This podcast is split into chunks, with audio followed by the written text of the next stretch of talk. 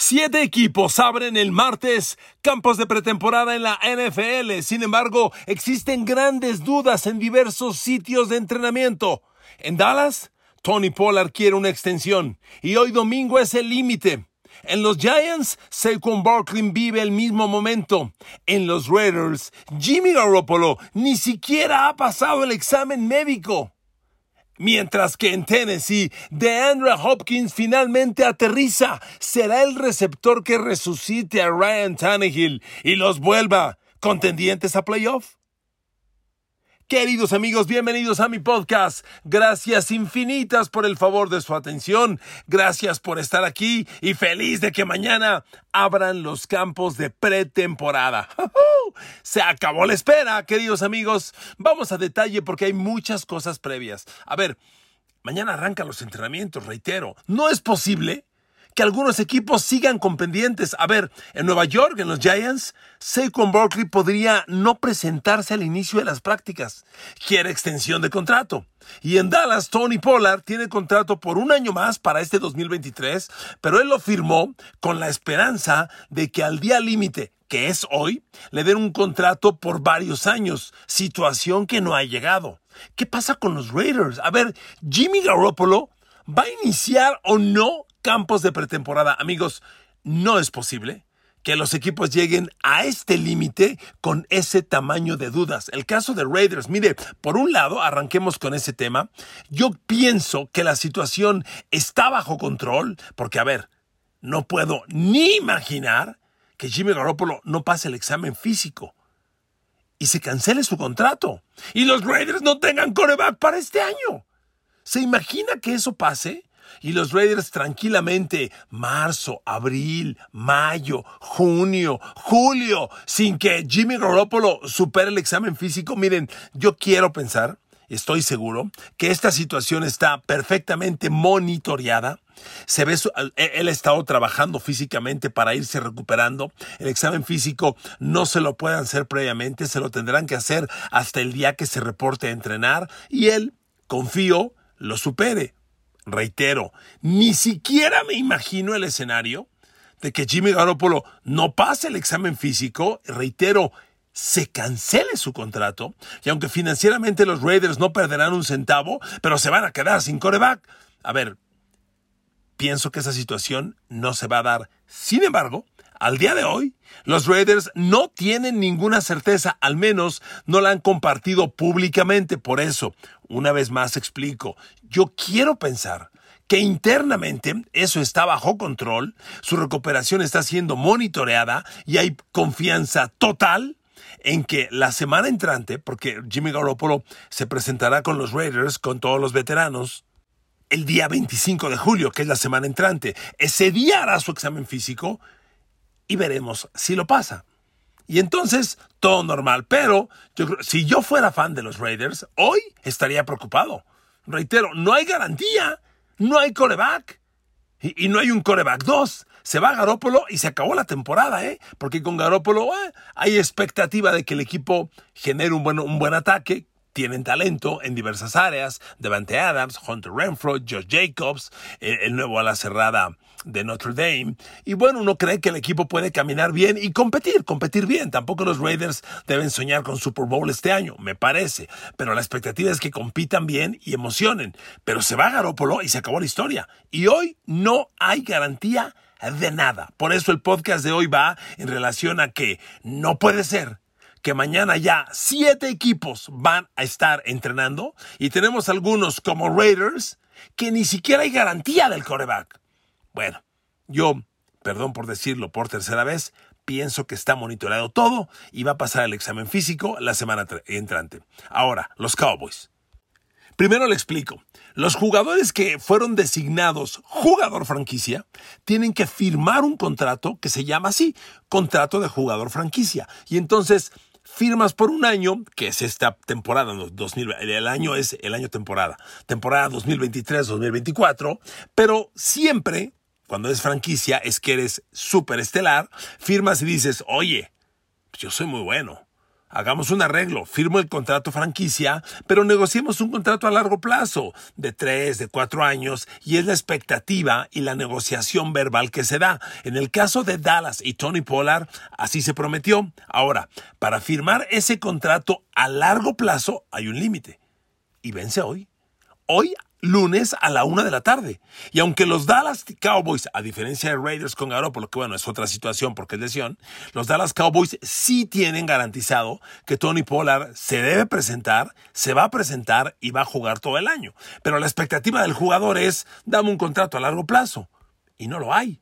Y el límite es hoy a la una de la tarde. Si no le da Jerry Jones ese contrato, entonces Tony Pollard tendrá que jugar solo un año al sueldo que tiene, que es un poco más de 10 millones de dólares. Hace varias semanas le hice un podcast yo que le titulé La devaluación del corredor.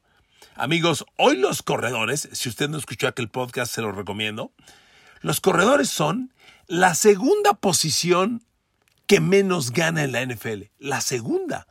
Solo los pateadores ganan más. Ganan menos que un corredor. Solo los pateadores ganan menos. Un tackle ofensivo, bueno, ni dudan. Sobre todo un tackle izquierdo. Bueno, un centro gana más que un corredor. Y uno no lo puede creer, porque miren, si te vas del lado Tony Pollard, hay argumentos para debatir. Se los voy a dar. Por favor, escuche esta comparación. Yo soy Tony Pollard. Dallas Cowboys, te di 1007 yardas por tierra, 5.2 promedio por acarreo, ¿eh? Un promedio elite que muy pocos corredores tienen. Te di además 46 primeros y 10 y 9 touchdowns. Pero yo, Tony Pollard, también como corredor receptor, agregué otras 371 yardas, con la que mi total de la temporada corredor receptor crece a 1378 yardas. Te di otros 3 touchdowns, con lo que llego a 12 touchdowns y empato a Ezekiel Elliott como líder anotador de la temporada. Y por si fuera poco, te di 46 primeros y 10 como corredor y agregué 18 más como receptor. Te di 64 primeros y 10. CD Lamb le dio 67, solo 3 más. ¿Y por qué comparo con CD Lamb? CD Lamb dio 1359 yardas como receptor, obvio ninguna como corredor. Esto es apenas 20 más que Tony Pollard. 9 touchdowns. Esto es tres menos que Tony Pollard. 67 primeros y 10, apenas tres primeros y 10 más que Tony Pollard. Y con estos números, CD Lamb le están preparando ya en Dallas, sin duda, un contrato alrededor de los 30 millones de dólares anuales. ¿Y Tony Pollard gana 10? ¿Están de acuerdo que sí hay argumentos para debatir? Esta es la comparación numérica. Usted me conoce. Yo hablo con números. Aquí están los números. Entonces, ¿Por qué le doy toda esta argumentación? Porque aunque Tony Pollard tiene contrato, yo no dudaría que en algún momento la haga de jamón. Que la haga de jamón, porque la, comparación estadística da elementos para el debate. Entonces, a ver amigos, y además Dallas ya se deshizo de Ezekiel Elliott. Claramente el corredor líder del equipo es Tony Pollard. Amigos, págale lo que vale, págale lo que el mercado dice. El problema es que estos jugadores que generan de manera combinada son difíciles de evaluar, porque Tony Pollard es un corredor que también genera como receptor, pero cobra como corredor.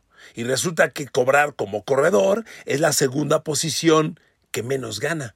Si como corredor y receptor le pagaran como receptor, 30 millones anuales como CD Lamb. Entonces, ¿está de acuerdo que es un debate incómodo? Y mire, en algunos casos, la situación se va a llevar a un extremo más grave, porque con los New York Giants es una situación parecida. Los Giants le dijeron al corredor Saquon Barkley, tú eres mi jugador franquicia, pero Saquon Barkley, a diferencia de Tony Pollard, no firmó el contrato de jugador franquicia. Al, ser franquicia corredor, al igual que Tony Pollard, Saquon Barkley debe cobrar un, perdón, 10 millones 100 mil dólares, que es el sueldo por un año como jugador franquicia en la posición de corredor. Saquon Barkley dijo, no, yo no lo firmo. Yo me dices que voy a hacer franquicia, pero yo quiero un contrato de varios años. Y los New York Giants no se lo han dado. Y como ya le dije, el límite es hoy. Entonces, con los New York Giants sí hay una situación extrema de que Saquon Barkley no va a presentarse a entrenar.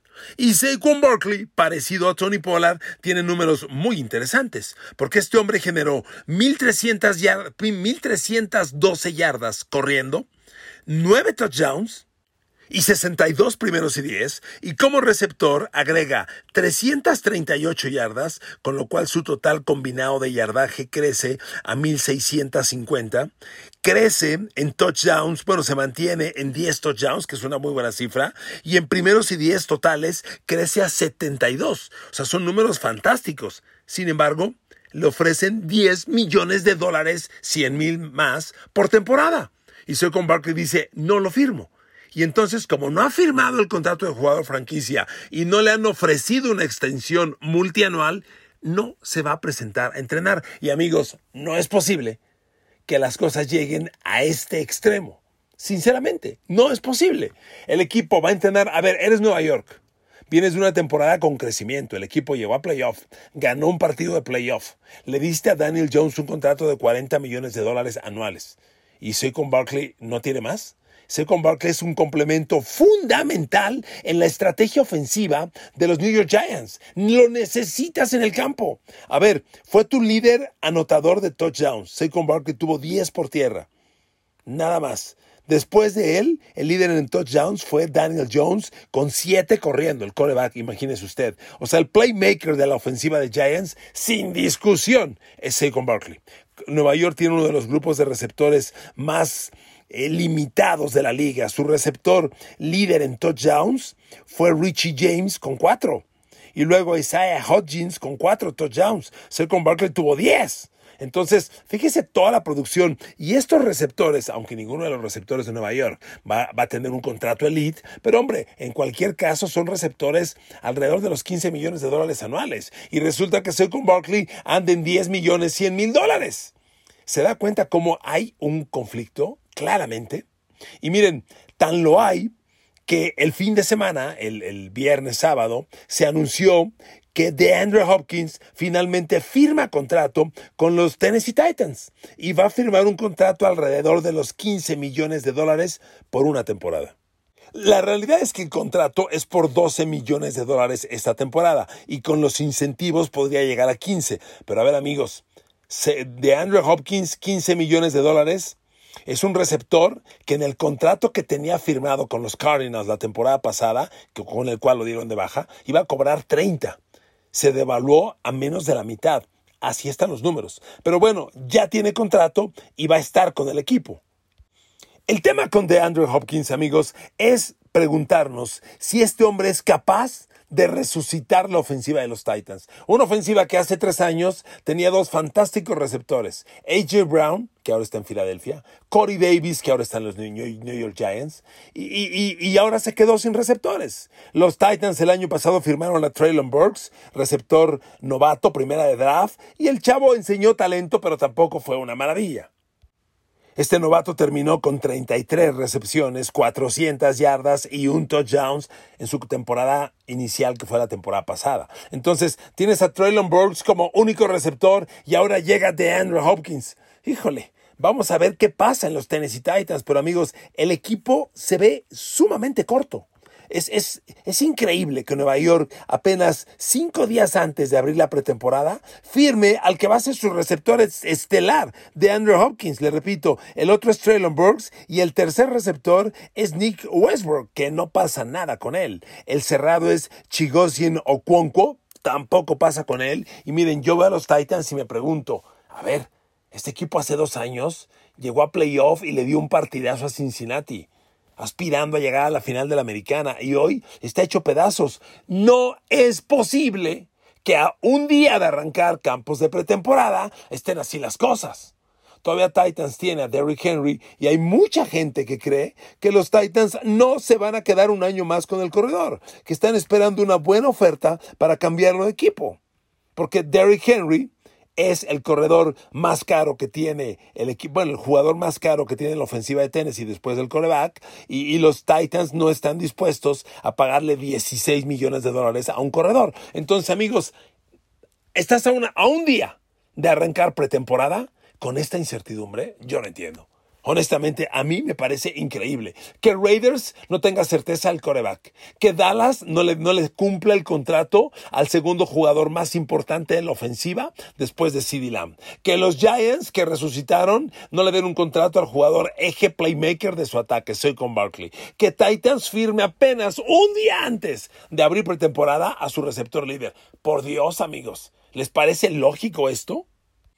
Por supuesto, cada equipo tiene que ser muy cuidadoso en el manejo de la nómina y la distribución de los sueldos. A ver, regreso al tema de Dallas. Dallas, por ejemplo, hoy tiene comprometidos en el espacio de la nómina, del, tope salarial a Dak Prescott con casi 27 millones de dólares, 26,800 para esta temporada, a DeMarcus Lawrence con 17 millones 110 mil, que a mí me parece sobrevalorado y sobrepagado, no está cumpliendo con su, no, está produciendo en el campo de acuerdo al, a ser el segundo jugador más caro del equipo. Zach Martin, el tercero con 11 millones. Y luego viene Tony Pollard con los 10 millones 91 mil dólares. Pero Dallas está preparando el escenario porque a CD Lamb le viene un contrato de más de 25 millones de dólares. Yo creo que le van a pagar cerca de los 30 millones de dólares. Pero amigos, si le das a CD Lamb cerca de 30 millones y no se los das a Tony Pollard, generas otro conflicto. Por la, por la comparación numérica que ya le di. Esto es inevitable, pero es un problema muy difícil de controlar por los equipos. Y, y muy en particular en la posición de corredores, amigos, es innegable. Se ha devaluado la posición de corredor ya no ganan como antes, ya no son el eje del ataque y hoy los que mejor cobran son corredores eh, multifuncionales, como Christian McCaffrey, que genera corriendo y como receptor, semejante a lo que hace Tony Pollard, por eso, y, y Saquon Barkley también, por eso el reclamo válido de que deben cobrar más dinero. Un corredor tipo Derrick Henry, que te genera solo en el yardaje terrestre y, y casi no da como receptor, amigos, yo le puedo pronosticar una cosa. Derrick Henry no va a jugar toda la temporada con ese sueldo. O lo van a cambiar en cualquier momento o probablemente hasta lo den de baja. No me imagino a Tennessee cargando a Derrick Henry y un sueldo de 16 millones de dólares para esta temporada. Es una situación compleja, pero no me imagino a Tennessee cargando a Derrick Henry. Bueno, la cantidad exacta de Derrick Henry este año va a ser 16 millones 367 mil 647 dólares. Ningún corredor lo cobra. A ver, va a cobrar más que Christian McCaffrey. Y Christian McCaffrey es multifuncional, corredor y receptor, no así Derrick Henry. Pero Tennessee tiene que valorar porque Tennessee carga 36 millones de dólares para el coreback de, Ryan Tannehill. Y amigos, híjole, que Ryan Tannehill cobre tal cantidad y no tenga un grupo de receptores. Este equipo, completando el comentario de Tennessee, es en mi opinión un proyecto que se está cayendo. No hay, hay un coreback que no rinde, que cobra como elite, que está sobrepagado, que no tiene playmakers, que tiene un corredor sobrepagado, que ya, amigos, son muchas, muchas dudas, muchos, mucha inseguridad en torno del ataque de Tennessee. Y usted se da cuenta porque equipos caminan muy bien y otros no. Tennessee, para mí, es un proyecto que viene hacia abajo. Yo no veo a Mike Prable muchos años más porque es un coach que ha hecho las cosas bien, pero con lo que le está dando la gerencia general, este equipo viene para abajo para abajo. Y claramente Ryan Tannehill no es un coreback que compita hoy en día con la increíble generación de super talentos que tiene la conferencia americana. Finalmente, amigos, amigos, algunas de las fechas para los equipos. Mañana, martes 18, se reportan eh, en Atlanta, los novatos, con Baltimore Ravens, los novatos. Bueno, los que se reportan mañana son todos los novatos y una semana después los veteranos. Mañana Baltimore, mañana Buffalo. Eh, ¿Quién más se reporta mañana? Pasado mañana, el miércoles Cincinnati, el miércoles Cleveland, eh, el miércoles también los Denver Broncos, el miércoles Detroit. ¿Quién más se reporta esta semana? Con los Raiders el jueves los novatos y el día 25 los veteranos. Con los Chargers mañana también los novatos. Eh, con los Pats el 21 los novatos, que es el fin de semana. Nueva Orleans mañana también va con novatos, al igual que los New York Giants. Los Jets hasta pasado mañana reportan los novatos. Eh, Pittsburgh novatos y veteranos el día 26. San Francisco los 49ers mañana martes también estarán presentándose. Y pues amigos, entonces la NFL empezará a generar toda la emoción rumbo a la próxima pretemporada. Pero se dan cuenta, como hay proyectos, a ver, Dallas, no puedes tener en duda a Tony Pollard. Es demasiado importante en tu sistema para tenerlo con esta incertidumbre. Mismo asunto de los New York Giants con Saquon Barkley. Lo de Raiders, híjole. Quiero pensar, y lo digo por quinta vez, que todo está bajo control. Si con Raiders sale el tema de que Jimmy Garoppolo no pasa el examen físico, mega escándalo. No, no quiero ni pensar que va a ser así. Amigos, esto arranca formalmente mañana y todos estamos infinitamente felices. Gracias por escuchar este podcast, por arrancar semana juntos. Que Dios los bendiga y mañana nos escuchamos con el arranque de la pretemporada en los campos de entrenamiento.